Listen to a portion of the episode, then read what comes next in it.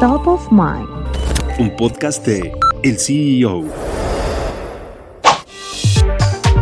Plaza Carso seguirá creciendo como parte de un proyecto integral para conectar el complejo con Pabellón Polanco mediante el llamado Corredor de Ferrocarril de Cuernavaca. El objetivo es atender la creciente demanda de espacios en sus torres que albergan algunas de las empresas nacionales e internacionales más importantes.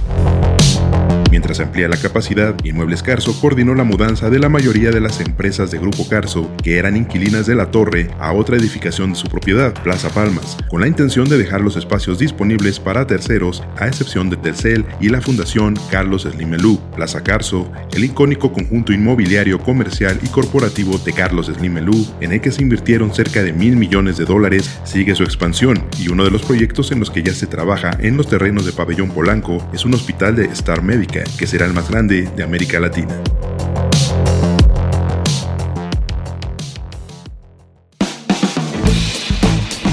Mantente en el mercado con las noticias más importantes de la tecnología y los negocios, escuchando y compartiendo todos nuestros podcasts en el CEO.com, en arroba el CEO-bajo en Twitter y el CEO en Instagram.